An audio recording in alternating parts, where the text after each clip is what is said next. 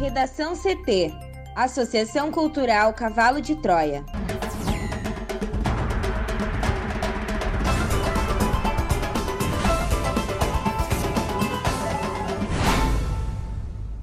Agora, no Redação CT. Média móvel de óbitos no Rio Grande do Sul registra maior sequência de queda. Suspeito de matar senegalês a tiros em Tapejara é preso. Lira recua e agora tenta acordo com a oposição após retirá-la do comando da Câmara com canetada. Vacina de Oxford pode reduzir transmissão do coronavírus em 67% após primeira dose, aponta estudo.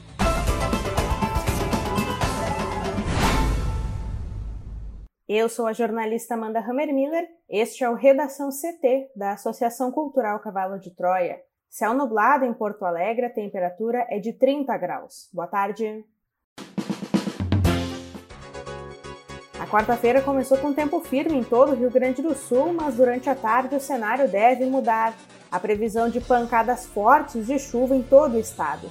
O Instituto Nacional de Meteorologia manteve o alerta de tempestade.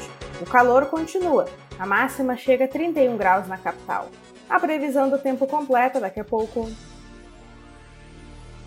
Média móvel de óbitos no Rio Grande do Sul registra maior sequência de queda. Mais informações com a repórter Juliana Preto. O Rio Grande do Sul registrou mais 63 mortes por Covid-19, o que eleva para 10.778 o total de óbitos no RS. Segundo a Secretaria Estadual da Saúde, os registros mais recentes ocorreram entre 10 de janeiro e 2 de fevereiro, exceto três que aconteceram em novembro e dezembro de 2020. Apesar disso, a média móvel de mortes chega ao décimo dia consecutivo de queda, com uma variação de menos 21% em relação a duas semanas atrás. Esta é a maior sequência de redução de óbitos desde o início da medição da média móvel em junho. Antes disso, a maior sequência de quedas consecutivas havia sido no período de nove dias no final de setembro e no começo de outubro. Por outro lado, o RS passou da marca dos 550 mil casos de Covid-19, com os 3.266 novos infectados divulgados nesta terça.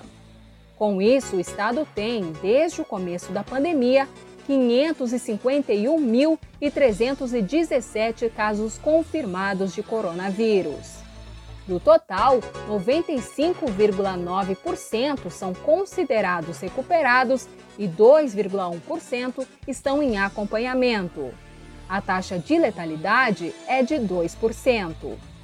Além dos diagnósticos positivos, o RS já realizou 1,609 milhão de testes que tiveram resultado negativo. Já foram vacinadas 183.189 pessoas ao todo no estado, nesta primeira fase de imunização.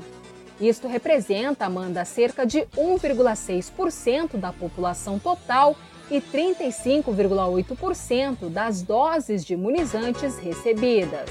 Ainda, a taxa de ocupação dos leitos de UTI nos hospitais gaúchos é de 75%, sendo que 47,6% desse percentual são pacientes com Covid-19 ou suspeita de síndrome respiratória aguda grave. Conforme o consórcio de veículos de imprensa, o Brasil tem 225,1 mil mortes e 9,23 milhões de casos confirmados. Gabriel Souza assume presidência da Assembleia Legislativa. Thaís Uchoa. O deputado estadual Gabriel Souza, do MDB, tomou posse hoje como presidente da Assembleia Legislativa. Em função da pandemia, a sessão de eleição e de posse dos integrantes da mesa diretora 2021-2022 se deu em formato híbrido. O chefe do legislativo adiantou que pretende propor uma reforma regimental, dando continuidade a ações como audiências públicas online, diminuindo custos e aumentando a eficiência.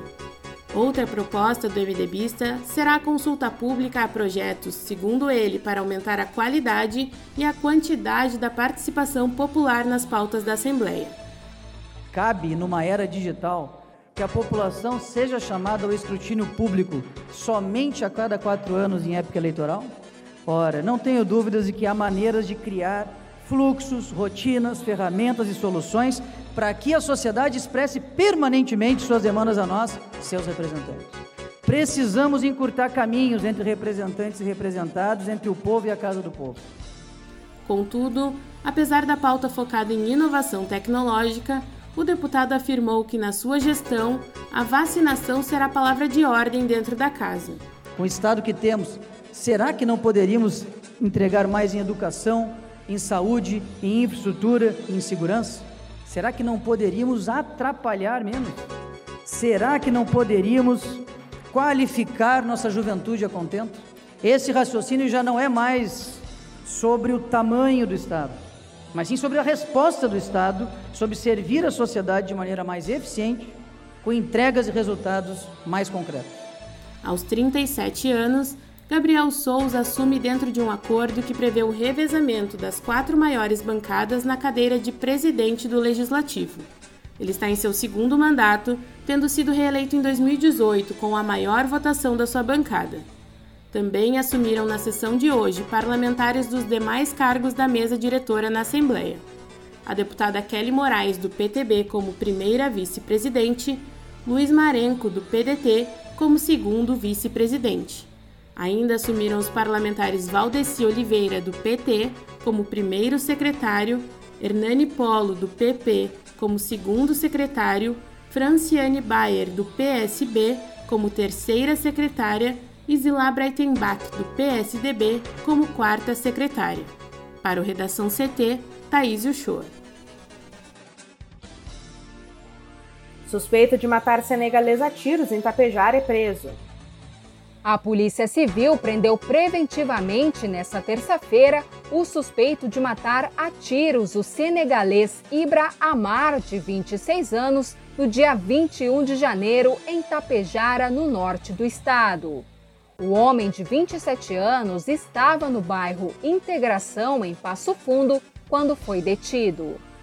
De acordo com a delegada Thaís Nitzel, o motivo do crime foi uma discussão entre eles durante a tarde em um bar que frequentavam.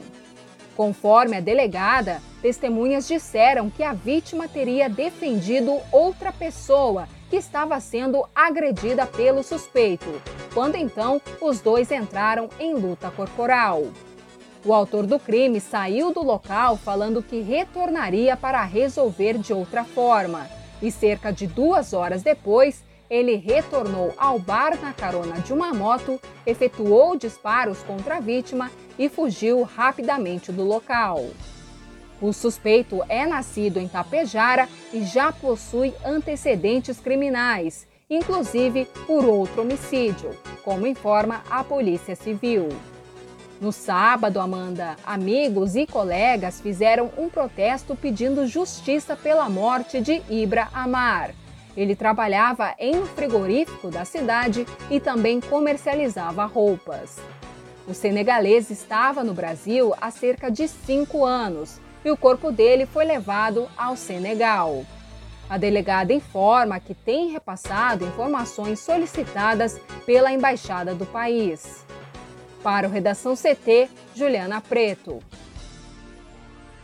Após adotar como primeira decisão de sua gestão um ato que retirou adversários do comando da Câmara e rebaixou o cargo do PT, o novo presidente da Câmara, Arthur Lira, do PP do Alagoas, tenta fechar um acordo com a oposição. Seu grupo de aliados ofereceu aos partidos que formaram o bloco derrotado de Baleia Rossi dois dos seis cargos na mesa diretora. O colegiado que forma a cúpula da casa e, juntamente com o presidente, é responsável por todas as decisões administrativas e algumas políticas da Câmara. A demora em chegar a uma solução que agrade a todos os lados fez com que a eleição para os cargos da direção da casa, que ocorreria na terça, fosse adiada para hoje.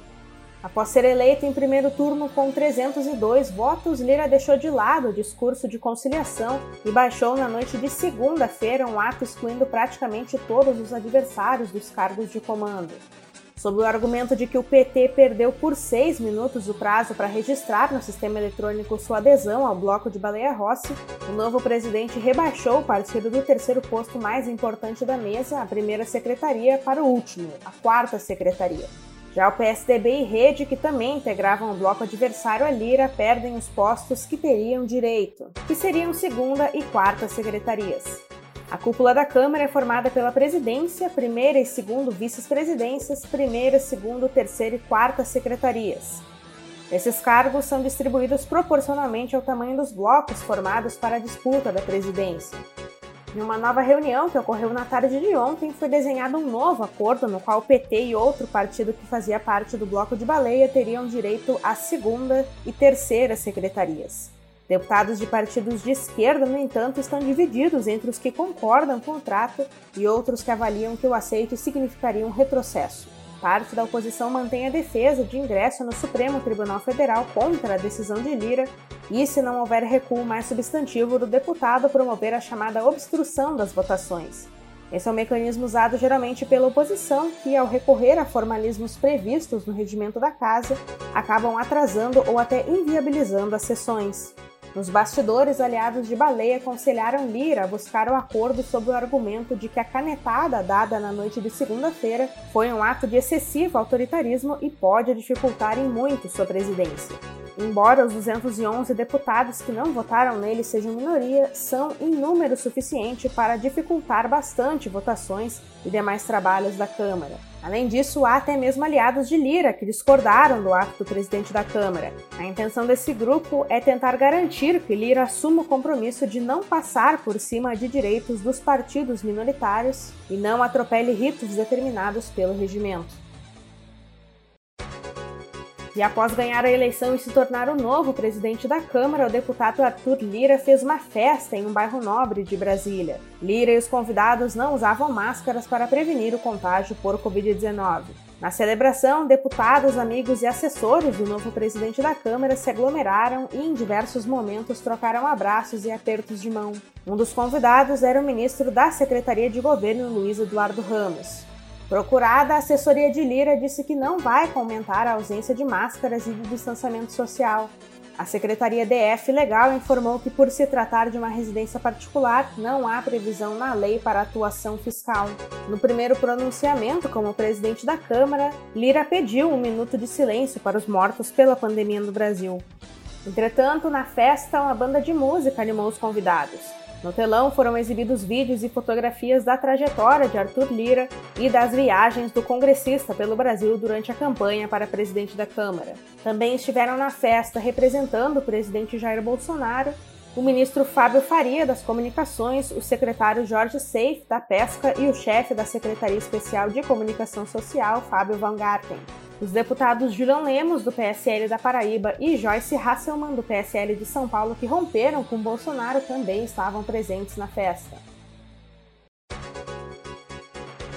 A vacina contra a Covid-19, desenvolvida pelos britânicos AstraZeneca e Universidade de Oxford, reduz a transmissão do coronavírus em 67% após a primeira dose, de acordo com um estudo preliminar divulgado nesta quarta-feira. A análise, que ainda deve passar pela revisão dos pares antes da publicação, indica que as pessoas vacinadas não estão apenas protegidas contra sintomas graves da doença, mas têm menos probabilidade de infectar. Contra as infecções, o estudo mostra eficácia de 76% após a primeira dose, que se mantém por três meses fortalecendo uma estratégia já adotada por alguns países, como o Reino Unido, de usar as doses disponíveis para vacinar o maior número possível de pessoas e adiar ao máximo a segunda dose. A eficácia sobe para 82% se o intervalo entre as duas doses for de 12 semanas ou mais. A vacina de Oxford tem autorização para uso emergencial no Brasil e é produzida e distribuída nacionalmente pela Fundação Oswaldo Cruz. Por enquanto, somente 2 milhões de doses do imunizante foram distribuídas no Brasil. A Fiocruz promete produzir 100 milhões de unidades no primeiro semestre, mas sofre com um atraso na entrega dos insumos vindos da China.